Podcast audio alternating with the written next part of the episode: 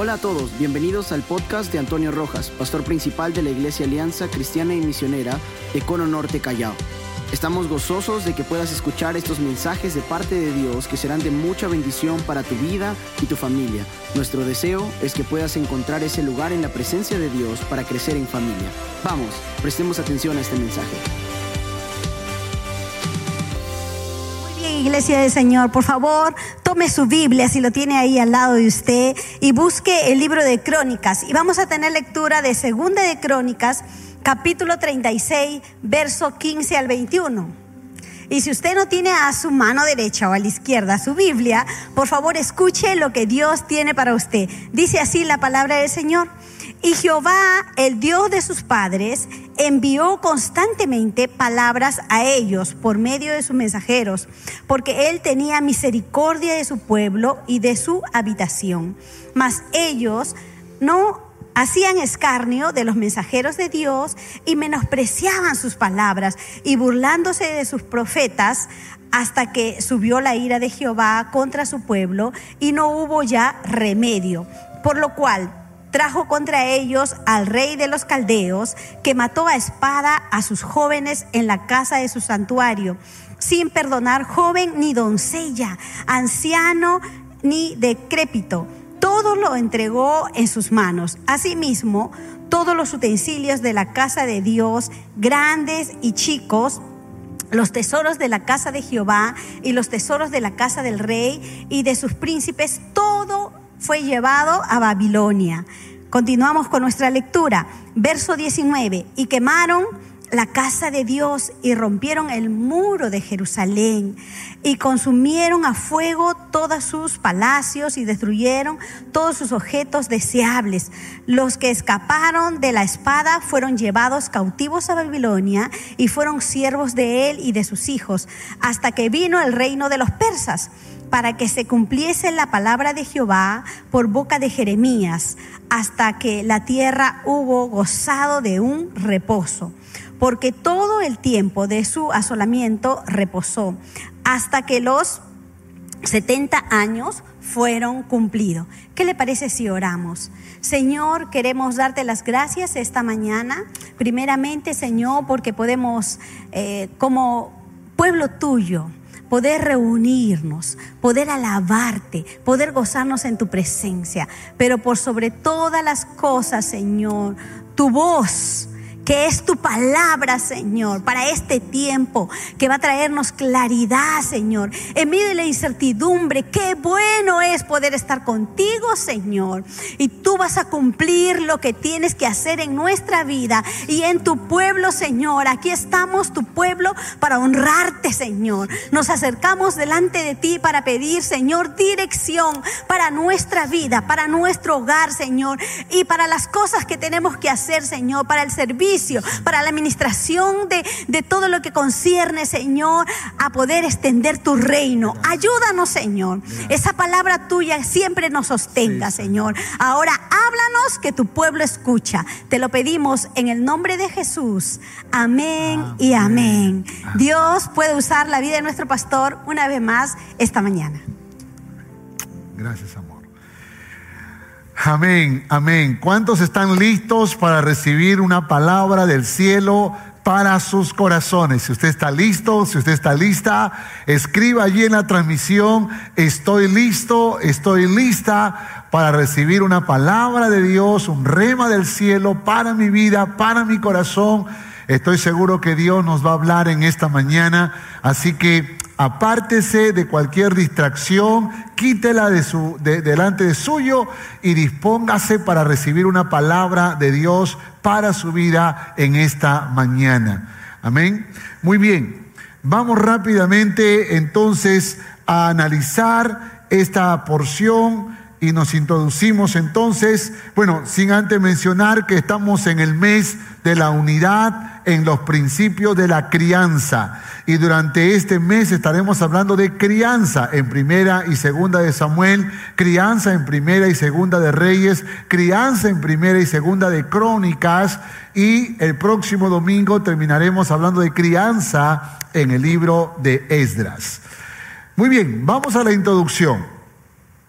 Los dos libros primera y segunda de Crónicas, formaban uno solo, al igual que Reyes, al igual que Samuel, también Crónicas formaban un solo libro, siendo el último libro, escuche esto, muy interesante como dato, el último libro de la Biblia hebrea, de la Biblia hebrea. La Biblia hebrea, conocida como el Tanaj, tiene tres grupos, tres grupos de libros en lo que para nosotros es el Antiguo Testamento. Está la Torá, está los Nevijín y los Ketubín. Y el libro, de, el libro de Crónicas es el último libro de los Ketubín, vale decir que eh, es el último libro de todo el Tanaj. Y la razón por la cual Crónicas se ubica como el último libro es porque lo que hace Crónicas no es otra cosa que un resumen desde Adán, a través de las genealogías que aparecen en los primeros capítulos, hasta el cautiverio a Babilonia y la liberación por el imperio persa. Eh, Crónicas presenta la narración bíblica que comienza con el primer ser humano, Adán, y reconoce y recorre la historia de la antigua Judá e Israel hasta el edicto del rey Ciro el Grande en el año 540 a.C. aproximadamente, que libera a los israelitas del cautiverio en Babilonia. Crónicas se compone por tres grandes secciones. El capítulo 1 al 9 de Primera de Crónicas hablará sobre las genealogías, ¿no? Y ustedes lo han leído y saben perfectamente de qué estoy hablando. Luego del capítulo 10 de Primera de Crónicas hasta el capítulo 9 de Segunda de Crónicas habla sobre el reinado de David y Salomón y luego desde el capítulo 10 de Segunda de Crónicas hasta el último capítulo habla sobre los reyes de Judá. Y a través de esta historia, entonces el libro intenta hablarnos sobre una verdad poderosa. ¿Cuál es esa verdad? El texto que mi esposa hizo lectura nos muestra la misericordia de Dios. Escuche esto, por favor. El texto que mi esposa hizo lectura dice así, porque Él tenía misericordia de su pueblo y de su habitación. Entonces lo que hace el, el libro de crónicas nos revela la misericordia, la paciencia de Dios. Le voy a explicar en breve esto pero también habla de la justicia de Dios. Por eso el texto dice, hasta que subió la ira de Jehová contra su pueblo y no hubo ya remedio. Vale decir que era inminente el castigo sobre el pueblo de Dios. Pero luego habla de la segunda oportunidad, de la nueva oportunidad que Dios le entrega a su pueblo por eso dice la palabra, hasta que los 70 años fueron cumplidos, ¿no? Conforme a la profecía del profeta Jeremías, aún del profeta Daniel, 70 años de cautiverio en Babilonia, de la cual finalmente saldrían libres. Ahora, para que usted tenga una idea de la misericordia de Dios, el reino de Israel duró 212 años hasta la invasión y dominio del imperio asirio. O sea, usted tiene que saber que Dios esperó 200 años y más para que la nación de Israel se arrepienta de sus pecados. Lamentablemente cada rey metía a la nación de Israel en, más idolatría, en más paganismo, en más hechicería, en más adivinación y Dios fue paciente para esperar más de 200 años que los reyes de Israel se arrepientan. Sin embargo, con la nación de Judá, Dios esperó más de 350 años a que los reyes se arrepientan, los reyes se consagren. Sabemos que existieron algunos reyes que intentaron luchar por una reforma y hubieron dos que provocaron una poderosa reforma, como el rey Ezequías y el rey Josías, lo estudiamos el domingo pasado, pero aún con todo surgieron nuevamente reyes idólatras y entonces fue inminente el castigo de Dios, vino la invasión y dominio del imperio babilónico. 350 años esperó Dios. Ahora, escúcheme, no podemos decir que Dios es un justiciero sin paciencia, sin misericordia y sin compasión. Ya en el Nuevo Testamento la Biblia nos va a decir que Dios está esperando pacientemente que todos procedan al arrepentimiento, porque la misericordia de Dios siempre, siempre es grande. Los temas, los temas que aborda el libro de Crónicas tiene que ver con la dinastía davídica, tiene que ver con el templo, escuche esto, recuerde por favor, templo, arca del pacto, bendición de la obediencia y castigo de la desobediencia. Escuche algo más. Crónicas nos hace recordar que Dios es paciente y misericordioso y por el pacto, porque eso es lo que dice Crónicas, que por el pacto que hizo Dios con David, dio a su pueblo una nueva oportunidad. Dio a su pueblo una nueva oportunidad. Esto es poderoso, ¿verdad? Esto es poderoso porque la lealtad al pacto de David y de Salomón eh, como modelo para el tiempo de la restauración. Eso es lo que enfatiza este libro, ¿no? La lealtad al pacto, el papel central del templo y la adoración para la restauración. La verdadera adoración como un asunto del corazón lleno de gozo y lleno de canto, la bendición divina y el reposo por la obediencia y la retribución o el castigo por la desobediencia. Ahora, piense por favor en todos estos elementos. Le voy a dar otro detalle más, otro dato más. Usted se ha dado cuenta que cuando estudiamos primera y segunda de Reyes, la palabra que se repetía constantemente eran lugares altos, lugares altos, lugares altos. No fueron derribados los lugares altos, no fueron derribados los lugares altos, porque lo que estaba tratando de transmitir primera y segunda de reyes era que el pueblo y sobre todo los reyes se habían entregado a la idolatría y al paganismo. Inclusive esos lugares altos eh, eh, se adoraba a Jehová, pero a través de símbolos que Dios nunca había consentido ni aprobado. A través de figuras y de imágenes que Dios nunca había aprobado. Sin embargo, cuando leemos primera y segunda de Crónicas, lo que encontramos es que hay algo que se repite constantemente. Hay un tema principal que tiene que ver con el templo y específicamente con el arca del pacto. Por esa razón creo que es muy importante analizar.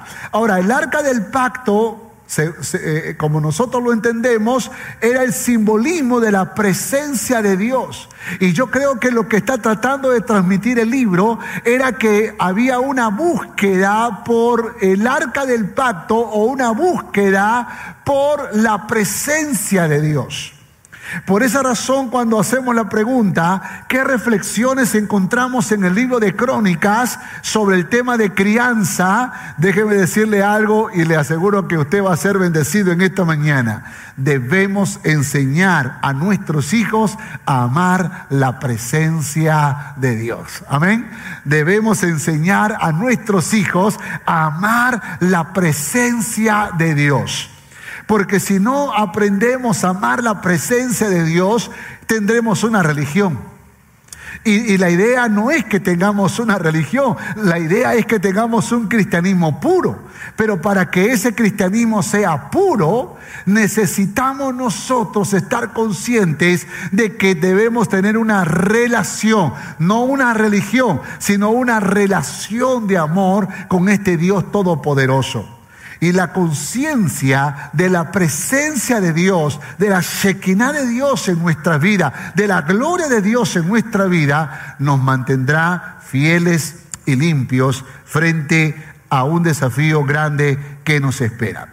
Voy a enseñarle tres verdades Tres verdades poderosas que surgen precisamente de amar la presencia. Cuando hablamos de amar la presencia de Dios, tenemos que pensar que tenemos que amarlo uno en rectitud.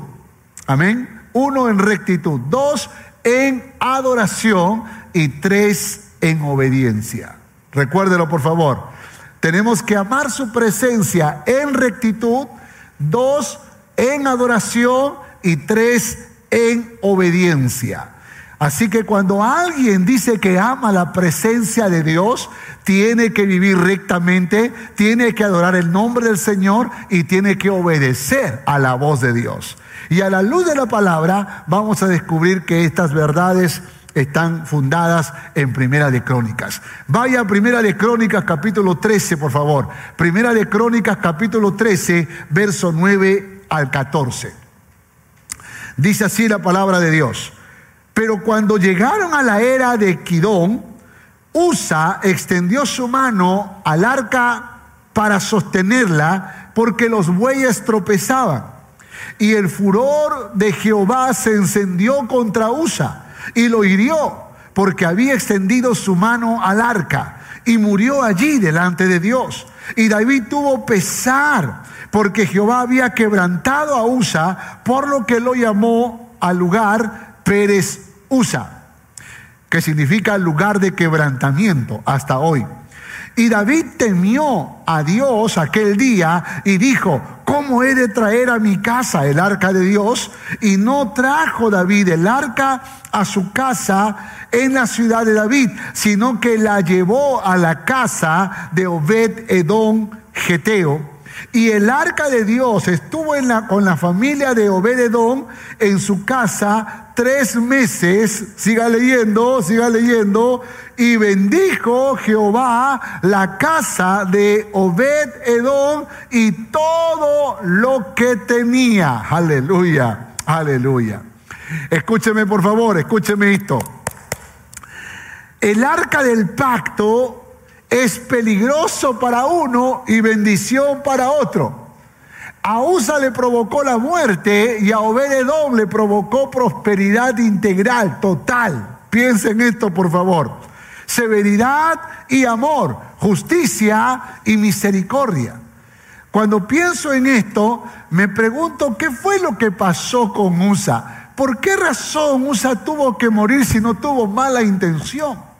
Y yo creo que aquí la historia, aunque muy trágica, pero la historia nos trata de demostrar que Dios no necesita ayuda, nosotros necesitamos la ayuda de Dios. Es verdad que el arca del pacto debía ser llevada en hombros, y la comenzaron a traer en, en unos carritos con ruedas, eh, trataron de jalarlo de alguna manera, zigzagueó el arca del pacto y cuando parecía que se iba a caer, Usa pone sus manos para evitar que se caiga, cuando recuerden que ese, esa arca del pacto que simbolizaba la presencia de Dios, que de alguna manera en, en el diseño de Dios representaba la presencia de Dios, Dios podía cuidarla, Él podía protegerla, Él podía evitar que se golpeara, que se caiga, pero Usa en la intención de querer hacer algo como esto, tocó el arca del pacto que no debía tocar y dice la Biblia que en el acto murió. Sin embargo, esto que trajo confusión, porque recuerden que el arca del pacto, David después de haber creado el tabernáculo, después de haber trabajado el tabernáculo, quería traerlo a la ciudad de David, a Jerusalén quería traerlo. Y en el camino, cuando esto aconteció, David se asustó, la gente se asustó y decidieron dejarlo en la casa más cercana. La casa más cercana era la casa de Obed Edom. Y lo que fue muerte para uno, lo que fue eh, castigo para uno, fue bendición para otro. Escúcheme, yo no conozco la vida de USA y no voy a tratar aquí de, imaginar cómo que pudo haber pasado eh, eh, en esencia. Pero hay una cosa que yo sí sé, que cuando nosotros aprendemos o cuando nosotros decidimos caminar con Dios, no se puede jugar con Dios. Uno no puede estar pensando que puede vivir en pecado, en desobediencia, en rebeldía y creer que la presencia de Dios no va a provocar un castigo o una corrección en nuestras vidas. Porque esa misma presencia de Dios que puede traer bendición a tu vida, esa misma presencia de Dios también puede traer castigo a tu vida, también puede traer corrección a tu vida. Por esa razón es muy importante que nosotros nos analicemos si estamos viviendo en rectitud, si estamos viviendo en honestidad, si estamos viviendo en pureza, si estamos viviendo en integridad. Hoy en día es tan fácil para nosotros los cristianos cometer un pecado o tal vez hacer algo indebido o, actuar de una manera incorrecta y quedarnos como si nada hubiese pasado. Y si tú y yo somos de esos tipos de cristianos, tienes que recordar que la Biblia dice que Dios es tres veces santo, que Él es recto, que Él es puro, que Él es, que, que Él es santo, santo, santo. Y Él espera que nosotros, como pueblo de Dios, seamos rectos, seamos íntegros. El arca del pacto representa la presencia de Dios. Nuestra relación con Dios debe ser con integridad. Entonces la bendición vendrá sobre nuestra vida. ¿Cuántos quieren bendición de Dios? ¿Cuántos quieren bendición de Dios? Porque si tú quieres bendición de Dios, tienes que recordar que tienes que amar la presencia de Dios, pero en rectitud en rectitud. Ahí es donde la bendición se activa. Ahí es donde la gloria de Dios, la sequina de Dios, no se convierte en una amenaza, en un castigo, en una corrección para tu vida, sino en una bendición. ¿Cuántos quieren bendición de Dios? ¿Cuántos quieren bendición de Dios? Dice la palabra, y bendijo Jehová la casa de Don y todo lo que tenía. Ahora quiero que lea por favor en Primera de Crónicas capítulo 15 verso 25. Dice, David pues y los ancianos de Israel y los capitanes de millares fueron a traer el arca del pacto de Jehová de casa de Obed Edom con alegría, con alegría. ¿Y sabe por qué lo hizo? porque llegaron las noticias que el arca del pacto que mató a Usa ha bendecido a Obededón. Y David se emocionó, David se alegró, David dijo, ok, entonces el arca del pacto trae bendición, el arca del pacto puede traer prosperidad, avance y crecimiento. Yo quiero eso, dijo David, y se fue con alegría a traer el arca del pacto. Verso 26. Y ayudando Dios a los levitas que llevaban el arca del pacto de Jehová, ayudando Dios a los levitas que llevaban el arca del pacto, por esa razón Usa no debió haber metido la mano, porque quien ayudaba era Dios. Quien estaba protegiendo era Dios. Quien estaba guiando era Dios.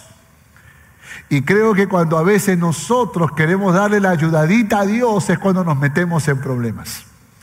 Como cuando, como cuando Abraham le quiso dar una ayudadita a Dios acostándose con otra mujer para tener descendencia. Y le nació Ismael, el padre de los árabes, que hasta el día de hoy está en guerra con los judíos que son descendencia de Isaac. Creo que cuando nosotros intentamos dar esa ayudadita a Dios y hacemos las cosas a nuestra manera, no es otra cosa que traer dolor y malas y terribles consecuencias a nuestras vidas. Por esa razón tenemos que ser rectos en nuestra manera de vivir y rectos no a nuestra medida, sino a la medida de Dios, a la medida de Dios. La integridad de Obededón hizo que la presencia de Dios bendiga su vida, escuche, bendiga a sus hijos y a los hijos de sus hijos. A los hijos de sus hijos, por traer la presencia de Dios y vivir en rectitud. Porque eso fue lo que sucedió. Si Obededón hubiese actuado igual que Usa, hubiese muerto también. Pero Obededón sabía que tenía que moverse no de acuerdo a su criterio, no de acuerdo a su pensamiento, sino de acuerdo a los principios de la palabra. Y eso es rectitud. Cuando no caminas en base a tu propia filosofía de vida, cuando no caminas en, base a tus pensamientos humanistas, eh, filantrópicas, eh, eh, muy honestas y muy sinceras, sino que más bien te ciñes a los principios de la palabra y caminas en rectitud en base a los principios y a la santidad de Dios. Ahí viene la bendición. La bendición no viene porque tú la reclamas. La bendición no viene porque tú reprendes al diablo. La bendición no viene a tu vida porque tú declaras o cancelas cualquier ataque del diablo y declaras que los cielos se abran. No, no, no, no, no. La bendición de Dios viene sobre tu vida cuando tú decides vivir una vida recta, una vida honorable, una vida que glorifique el nombre de Jehová. Por esa razón tenemos que amar la presencia de Jehová, la presencia de Dios con rectitud o en rectitud.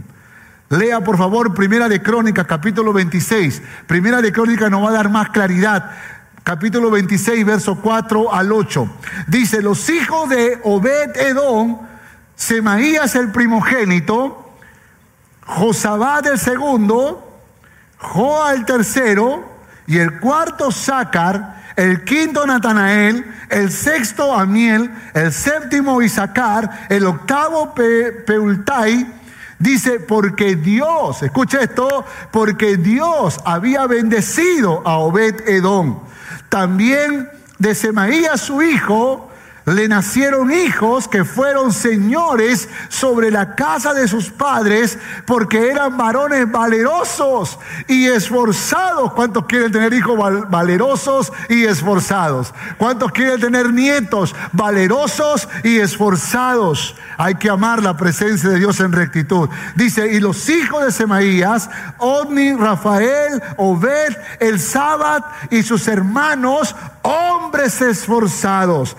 Asimismo, Eliú y Samaquías, todos estos de los hijos de Edom, ellos con sus hijos y sus hermanos, hombres robustos, hombres fuertes para el servicio, 72, dice la palabra de Obed Edom. Qué tremendo.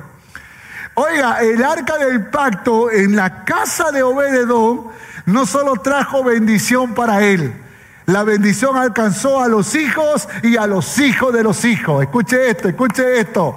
Cuando usted vive en rectitud, en la presencia de Dios, cuando usted está consciente que la presencia de Dios está en su casa y usted vive en rectitud, usted trae bendición para su vida, para sus hijos, para sus nietos y para sus bisnietos y serán valerosos, valientes, robustos, servidores de Jehová. Ahora, cuando la Biblia dice robusto no significa gorditos, ¿no? Sino fortalecidos, fuertes, honorables. Eso es lo que está queriendo decir. Y creo que eso no es casualidad. Eso fue porque la bendición de Dios está, estaba sobre la casa de Obededón. El arca del pacto había traído bendición a su casa y a su descendencia y solo la presencia de Dios traerá bendición a nuestra casa y a nuestra descendencia. ¿Cuántos dicen amén a esto? ¿Y cuántos aplauden el nombre de Jehová, aquel que bendice nuestra vida, a nuestros hijos y a los hijos de nuestros hijos? Claro que yo también le, le, pido a Dios, le digo, Señor, claro que quiero que mis hijos sean valientes y esforzados. Claro que quiero que sean robustos y grandes servidores. Y también mis futuros hijos, mis futuros nietos y mis futuros bisnietos, también lo quiero. Entonces puedo escuchar la voz de Dios que me dice, entonces anda en rectitud, camina bajo los principios de mi palabra y verás mi gloria en tu vida y en tu descendencia. Aleluya, gloria al nombre de nuestro Dios. Segundo, segundo, segundo punto, vaya a Primera de Crónicas, por favor. Primera de Crónicas, capítulo 15, versos 12 y 13. Primera de Crónicas, capítulo 15, versos 12 y 13. Y luego leemos el verso 28 y el verso 29. Esto es poderoso, ¿eh? Esto es poderoso. Dice así la palabra del Señor. Y les dijo David, vosotros que sois los principales padres de las familias de los levitas, santificaos, vosotros y vuestros hermanos, y pasad el arca de Jehová Dios de Israel, al lugar que le he preparado. Pues por no haberlo hecho así, vosotros la primera vez, Jehová nuestro Dios nos quebrantó, por cuanto no le buscamos según su ordenanza.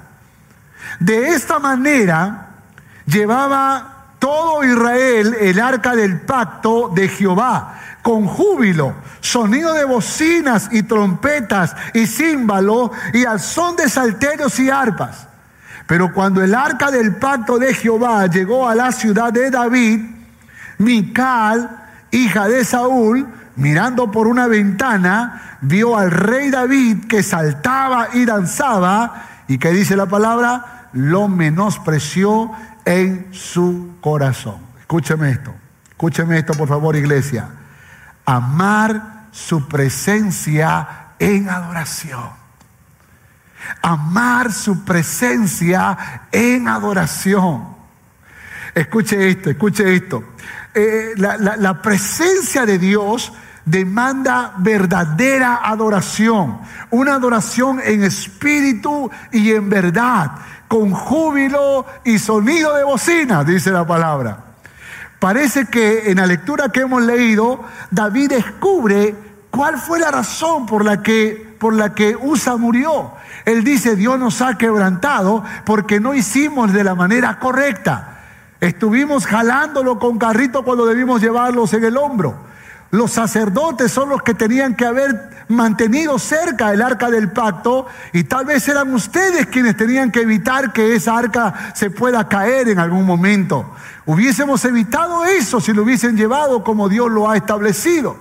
Entonces David se da cuenta que se cometieron algunas faltas, algunos errores. Y ahora él lo quiere rectificar, pero otra cosa más que David se da cuenta es que cuando se traslade el arca del pacto debía incluir alabanza, debía incluir adoración, debería incluir júbilo, debería incluir sonido de bocinas y trompeta. Y eso fue lo que hizo. Y en la medida que llevaban el arca del pacto a la ciudad de David, a Jerusalén, entonces David danzaba, David saltaba, los cantores, los músicos, y todos en una fiesta maravillosa mientras iban llegando a la ciudad de Jerusalén. Escuche esto, por favor. Donde está la presencia de Dios, donde está la Shekinah de Dios, donde está la gloria de Dios, se requiere adoradores en espíritu y en verdad. Tenga cuidado con decir, yo soy de la palabra, a mí no me gusta perder tiempo cantando, a mí no me por eso que yo cuando entro al culto solo entro a la prédica, porque las alabanzas, no, prefiero tomar mi chicharrón con mi cuáquer hasta que llegue la hora de la prédica, porque no me importa la alabanza. Y muchas veces hay cristianos que por tratar por tratar de demostrarse intelectuales, sabiondos, terminan siendo necios. ¿Por qué razón? Porque están olvidando que la Biblia dice que Dios está buscando adoradores que le adoren en espíritu y en verdad. Quizás esto signifique locura y vergüenza para algunos, pero para Dios es expresión de amor. Para Mical era una locura que el rey tuviera que estar saltando y brincando como un loquito. Pero David en algún momento dijo, no me importa si soy vil para el mundo. Lo que me importa es honrar al Rey de Reyes y Señor de Señores, a Jehová de los ejércitos. Por esa razón tenemos que ser adoradores, hermanos. Por esa razón tenemos que alabar el nombre del Señor, porque es importante la alabanza. Alguien dijo alguna vez que la alabanza en un culto es como labrar la tierra para plantar la semilla. Y creo que nosotros como iglesia del Señor tenemos un ministerio poderoso de alabanza y adoración. Cantores y músicos, cantoras y cantora, eh, cantores que están haciendo un trabajo maravilloso para inspirar al pueblo a alabar y adorar a Dios. Pero si nosotros queremos lograr que nuestra siguiente generación sea adoradora, nosotros tenemos que ser adoradores. Yo honro a mi esposa por eso. Mi esposa es de las que cuando empieza la alabanza y ahí en el video dicen en la pantalla, póngase de pie y vamos a alabar al Señor. Ella dice, todos de pie, todos de pie, vamos a alabar al Señor. Y comenzamos a celebrar el nombre del Señor. Y aunque tal vez alguno se burle, nuestro Padre que está en los cielos celebra la expresión de amor porque así es como nos sentimos los papás cuando tenemos hijos pequeños y de pronto llegamos a casa, ¿no? Todos los que tengan hijos pequeños lo sabrán, sabrán lo que, yo, que lo que digo es verdad. Cuando los hijos estaban pequeños, y el papá llegaba a la casa, ¿qué hacía el niño? Mi papá, mi papá llegó. ¿Qué hacía la niña? Mi papá llegó, mi mamá. Y abrazaba y besaba. Y esa expresión de amor, ¿acaso nos daba cólera? ¿Acaso nos enojaba? ¿Acaso nos incomodaba? No.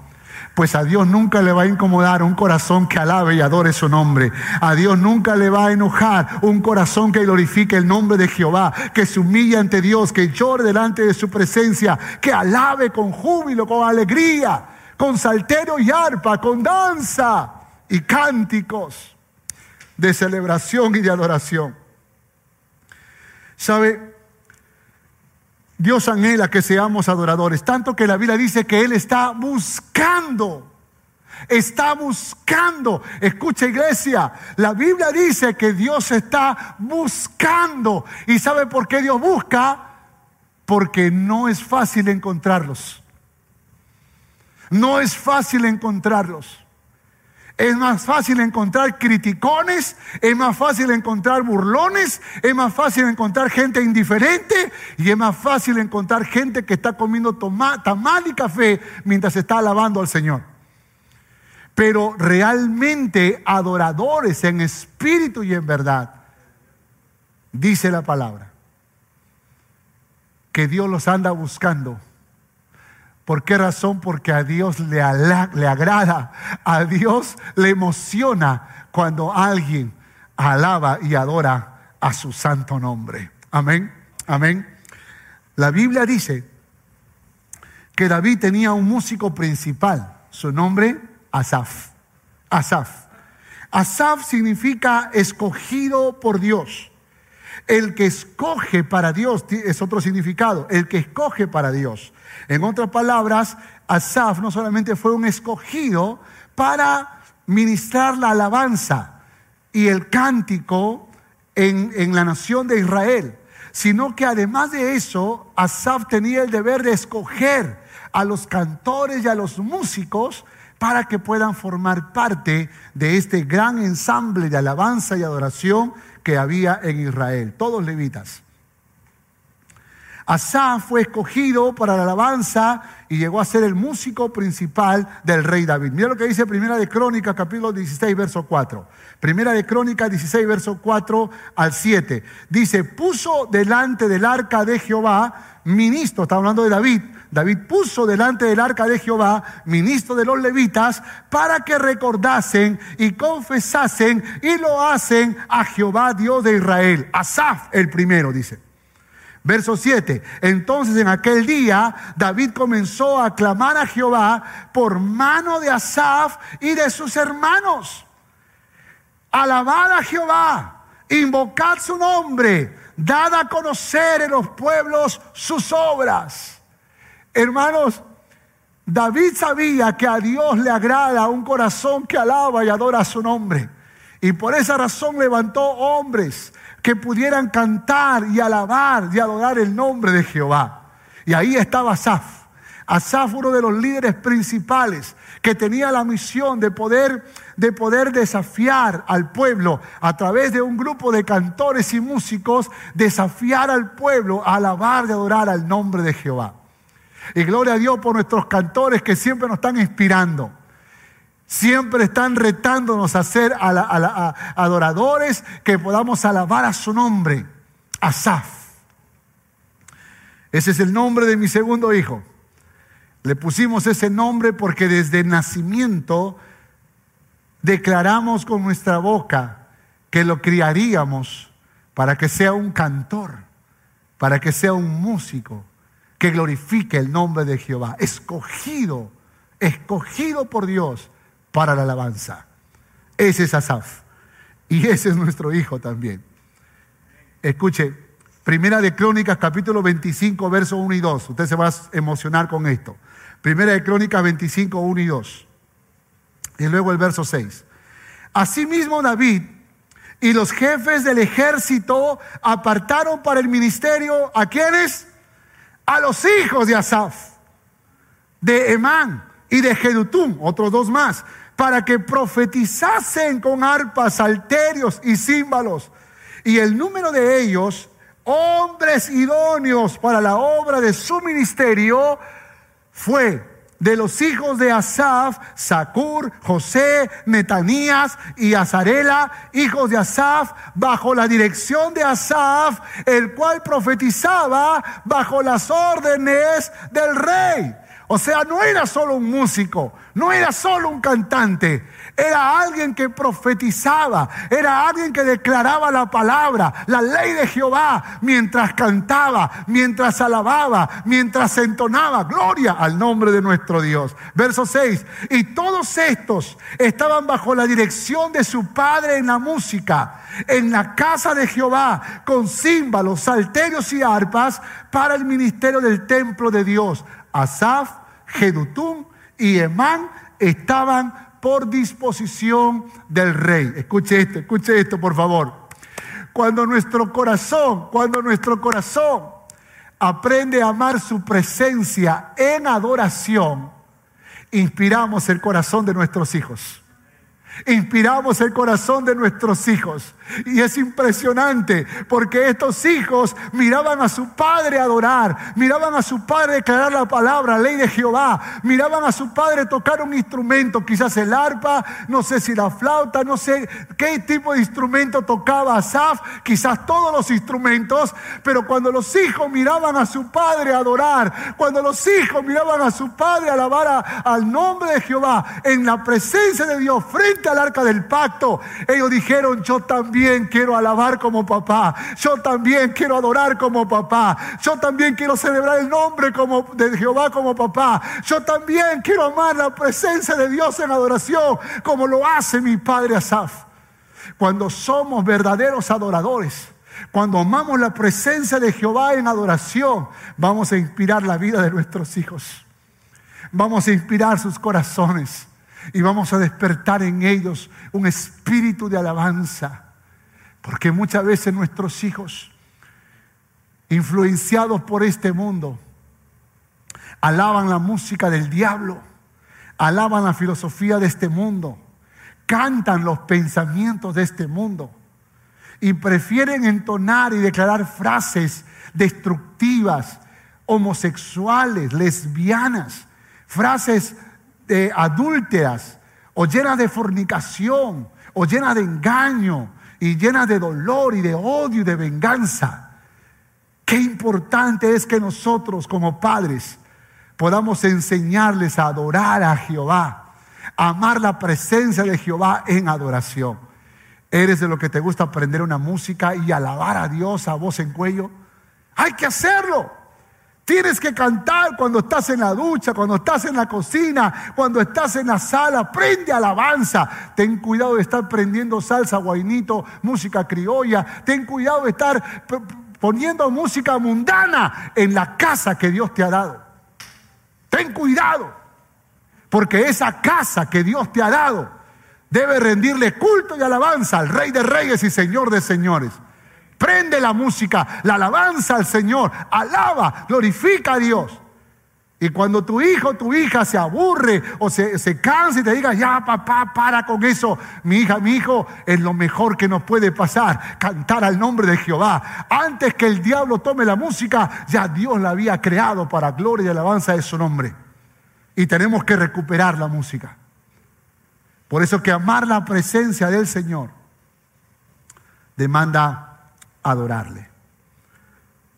Tercero, tercero y último. Vaya conmigo a Primera de Crónicas, capítulo 28, versos 6 al 10. Primera de Crónicas, capítulo 28, versos 6 al 10. Dice, y me ha dicho Salomón tu hijo, él edificará mi casa y mis atrios, porque a este he escogido por hijo, y yo le seré a él por padre Asimismo yo confirmaré su reino para siempre.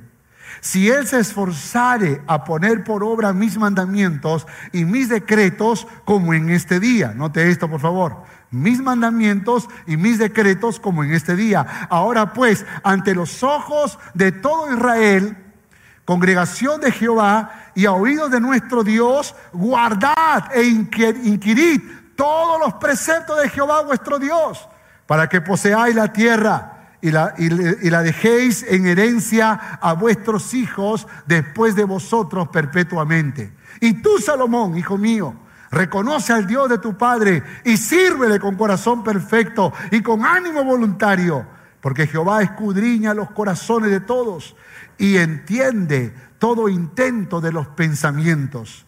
Si tú le buscares, lo hallarás, mas si lo dejares, él te desechará para siempre. Mira pues ahora que Jehová ha elegido para que edifiques casa para el santuario.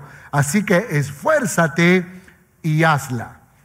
Una vez más estamos hablando del arca del pacto y estamos hablando del lugar, del lugar donde Salomón construirá un templo, un lugar donde el arca del pacto reposará, en ese lugar santísimo. Y nosotros sabemos que hay muchos capítulos que en crónicas que hablan precisamente sobre la construcción del templo, todo para la ubicación, para que sea la habitación del arca del pacto en el lugar santísimo. Pero quiero resaltar algunas palabras que dice David. Dice, si él se esforzare a poner por obra mis mandamientos y mis decretos, como en este día. Escuche, la obediencia a Dios siempre será una marca distintiva en los que aman su presencia. La obediencia a Dios. La obediencia es vital, la obediencia es importante, porque si tú eres lo que dice, a mí me gusta cantar al Señor, pero no eres obediente, entonces eres símbolo que retiñe, pero no estás realmente haciendo lo correcto no estás haciendo lo correcto. Por esa razón es importante que nosotros recordemos que amar su presencia también implica hacerlo en obediencia. Así que Salomón está preparando todo para la habitación del arca del pacto, está construyendo un gran templo, va a ubicar el arca del pacto en un lugar santísimo, pero David le dice, tienes que recordar que tienes que obedecer a los mandamientos y decretos que Dios te ha dado. Tienes que obedecer. Hermanos, si le amamos, dice, dijo el Señor Jesús, guardaremos sus mandamientos. Si le amamos, guardaremos sus mandamientos. David dijo, guardad e inquirid todos los preceptos de Jehová vuestro Dios. ¿Cuántos saben que hay bendición en la obediencia? Hay bendición en la obediencia. Dice, para que poseáis la buena tierra y la dejéis en herencia a vuestros hijos. ¿Cuál es la mejor herencia que le podemos dejar a nuestros hijos? ¿Un auto? ¿Una casa? ¿Una cuenta bancaria? ¿Qué es lo mejor que le podemos dejar a nuestros hijos? Un legado, un legado, un testimonio, principios y valores que los van a llevar por el camino del éxito para eso ellos tienen que ver obediencia a Dios en nuestras vidas. Somos convocados por Dios para grandes desafíos. Mira lo que le dijo. Jehová te ha elegido para que edifiques casa para el santuario. Esfuérzate y hazlo. Somos convocados por Dios para grandes desafíos. ¿Cuántos entienden lo que estoy diciendo? Porque esto no es solo para Salomón. Esto también es para ti. Porque Dios también te ha convocado a ti. Si no, no estarías ahora escuchando este culto, ¿verdad? Es porque Dios te ha convocado y te despertó hoy por la mañana escuchaste una voz que te dijo, ¡hey, levántate! Que hay una palabra para tu corazón el día de hoy.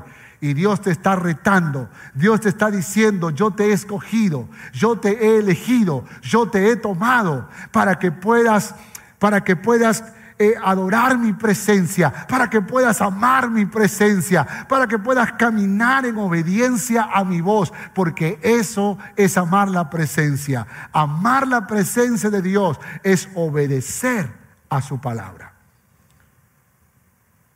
Si Dios ordena, nosotros obedecemos. Reconoce al Dios de tu Padre y sírvele con corazón perfecto y con ánimo voluntario. Y hoy te digo en el nombre del Señor, reconoce al Dios de tu Padre y sírvele con ánimo voluntario y con un corazón perfecto. Sírvele, ámale y sírvele. Porque el servicio no es otra cosa que una manifestación de amor, de gratitud y de obediencia a Dios. Por esa razón es necesario estar conscientes de la presencia de Dios. Vamos por favor a Primera de Crónicas, capítulo 29, versos 19, 20 y luego 23 al 25. Quiero que lea por favor, porque aquí, aquí hay una explicación poderosa de lo que pasó con Salomón. Verso 19, Primera de Crónicas 29, verso 19. Asimismo, da a mi hijo Salomón corazón perfecto para que guarde tus mandamientos, tus estatutos, para que haga todas las cosas y te edifique la casa para la cual yo he hecho preparativos. Después dijo David a toda la congregación, bendecid ahora a Jehová vuestro Dios. Entonces toda la congregación bendijo a Jehová, Dios de sus padres, e inclinándose adoraron delante de Jehová y del rey. Y se sentó Salomón por rey en el trono de Jehová, en lugar de David su padre, y fue prosperado. Y le obedeció todo Israel, escuche esto, y todos los príncipes y poderosos y todos los hijos del rey David prestaron homenaje al rey Salomón. Y Jehová engrandeció en extremo a Salomón a los ojos de todo Israel y le dio tal gloria en su reino cual ningún rey la tuvo antes de él en Israel. Nota que por la obediencia de Salomón, Dios engrandeció a este rey.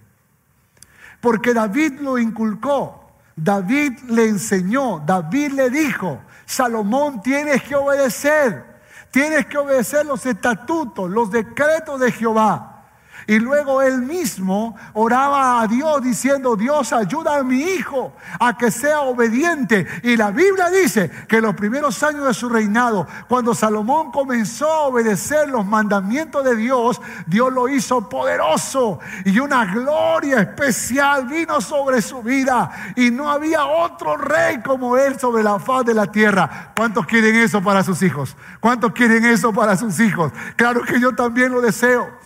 Pero tenemos que inculcar obediencia a la palabra. Tenemos que inculcar enseñanza, sujeción a los principios de la palabra. Hijo, obedece a Jehová. Hija, obedece a Jehová. Conocemos la historia y sabemos que esa gloria de Salomón se convirtió en infierno cuando Salomón olvidó que la obediencia trae bendición. Y cuando empezó la desobediencia en Salomón, vino el fracaso, vino la quiebra, vino la idolatría, vino el paganismo y vino tantos dolores y sufrimientos para su vida. Cuando nosotros decidimos desobedecer a Dios para hacer nuestra propia voluntad, vamos a sufrir las consecuencias. Y la historia de Salomón está escrita para que podamos nosotros entender lo fácil que es dar un paso a la desobediencia y encontrar ruina. Ojo que Salomón seguía siendo rico, pero era infeliz. Cuando uno desobedece a Dios, puede que siga teniendo casa, dinero, negocio, empresa, trabajo, profesión, todo lo que tú quieras, pero no lo puedes disfrutar. Hay una infelicidad en tu vida, en tu matrimonio, en tu familia, porque no estás obedeciendo a la palabra de Dios. La obediencia es importante, la obediencia es vital. Y aquí, el, y aquí el desafío es amar la presencia de Dios en obediencia. El arca del pacto no era solamente un objeto que tenían que poner en el templo. No, no, no, no. Salomón tenías que obedecer a la voz de Jehová. Tenías que obedecer los decretos y los mandamientos que Dios estableció. Y el desafío para nosotros como iglesia es que podamos nosotros amar la presencia en obediencia a Jehová. No solamente tú le dices, Dios, yo te amo, yo te amo, no, sino porque te amo, te obedezco. Porque te amo, te obedezco. Aunque esto me cueste morir, aunque esto me cueste renunciar, porque te amo, obedezco. La presencia de Dios. Conclusión. Segunda de Crónicas capítulo 36 nos dice algo tremendo. Algo que quiero que tú y yo lo entendamos, por favor. Mire, por favor, segunda de Crónica, capítulo 36, verso 19. cuando viene el juicio de Dios, el castigo de Dios, y Nabucodonosor invadió la nación de Judá, dice la palabra, y quemaron, ¿qué quemaron? La casa de Dios. Y rompieron el muro de Jerusalén. Y consumieron a fuego todos sus palacios. Y destruyeron todos sus objetos deseables. Los que escaparon de la espada fueron llevados cautivos a Babilonia y fueron siervos de él y de sus hijos hasta que vino el reino de los persas. Y eso duró 70 años. ¿Qué fue lo primero que hicieron los babilonios? Quemaron la casa de Jehová. ¿Qué es lo primero que va a hacer el diablo para destruirte? Quemar, quitar de tu vida la presencia de Dios o que tú pierdas conciencia, porque la presencia de Dios siempre estará en nosotros. Pero quitarte la conciencia de que la presencia de Dios está allí para ti. Hay cristianos que viven así. Hay cristianos que viven tan naturales, tan naturales, que pueden hablar malas palabras, pueden escuchar la peor música, pueden consumir pornografía, pueden estar chismeando, pueden estar drogándose y no, no, no tienen conciencia de que Dios está ahí. Y eso es lo que hizo Nabucodonosor. Voy a destruir el templo, voy a quemar la casa de Jehová y voy a destruir todo lo que está allí para que ellos pierdan la conciencia de que existe un Dios todopoderoso. El diablo te va a robar esa conciencia.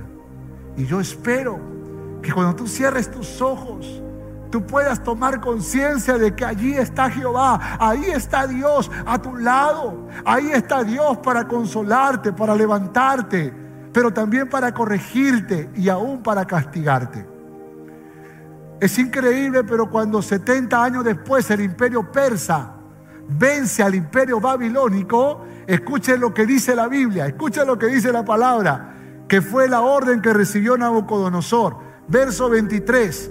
Así dice Ciro, rey de los persas, Jehová, el Dios de los cielos, me ha dado todos los reinos de la tierra y Él me ha mandado que le edifique casa en Jerusalén, que está en Judá. Quien haya entre vosotros de todo su pueblo, sea Jehová su Dios con Él y suba para construir casa a Jehová. Escuche, escuche, lo primero que hace Dios cuando quiere traer restauración a su pueblo es levantar casa para Jehová. Es tomar conciencia de la presencia de Dios. ¿Quieres un nuevo tiempo para tu vida? ¿Quieres gloria de Dios en tu vida? ¿Quieres empezar una nueva etapa en tu vida? Abre tus ojos y mira la gloria de Dios. Mira que Dios está a tu favor. Mira que Dios está haciendo grandes maravillas.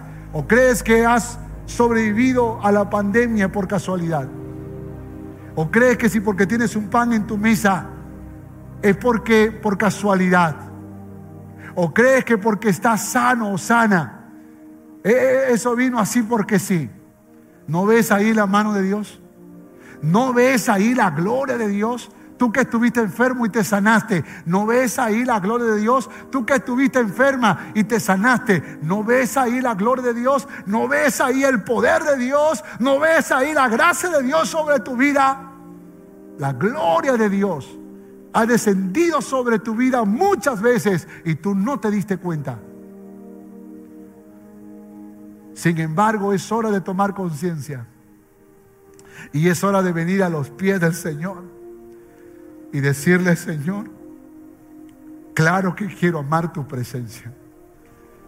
Yo no quiero ser un religioso, una religiosa que solo va al culto, que prende la televisión para mirar en la pantalla el culto y solamente llena su intelecto, pero no su alma, no su espíritu, no su corazón. Sino que quiero, Señor, que tu gloria toque mi alma, que tu gloria toque mi corazón. Hermanos, yo he vivido en mi juventud sequías espirituales. He vivido, yo recuerdo haber vivido una etapa en donde, en donde yo había perdido toda conciencia de la presencia de Dios Estaba haciendo todo por rutina. Estaba haciendo todo por tradición. Iba al culto, dirigía las alabanzas, eh, por ahí lideraba un grupo, todo, todo mecánicamente.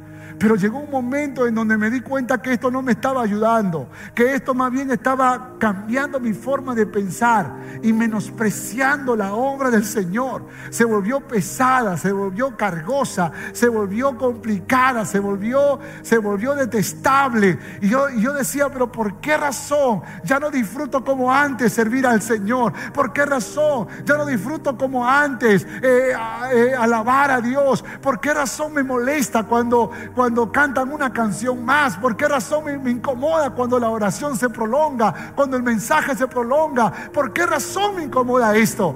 Y de pronto empiezo a darme cuenta que estaba en una sequía espiritual. Había perdido la conciencia de la presencia de Dios. Entonces un día, en un campamento, recuerdo, abracé una roca muy grande en ese campamento, como, como si pensara que esa roca fuese Cristo. Y, lo abracé y dije, Dios, yo sé que no estoy adorando una imagen, solamente estoy pensando que tú eres la roca.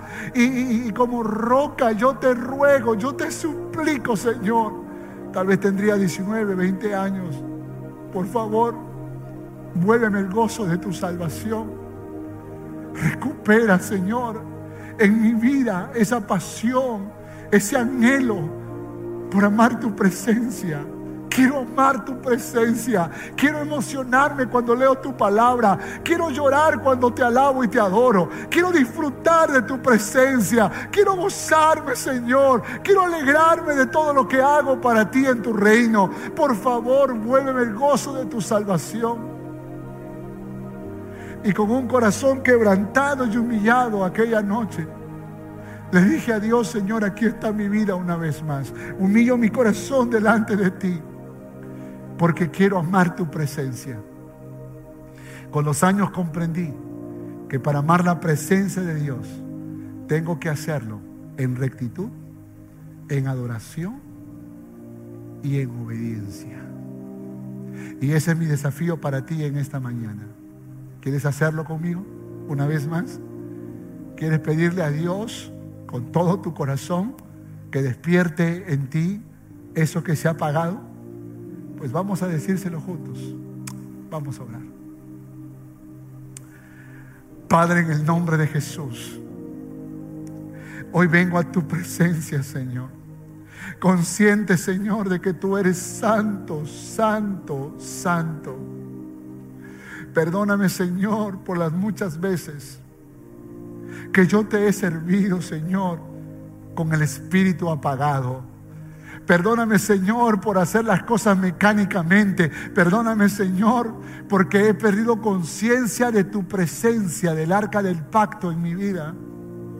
Perdóname, Señor, porque me he acostumbrado a la tradición.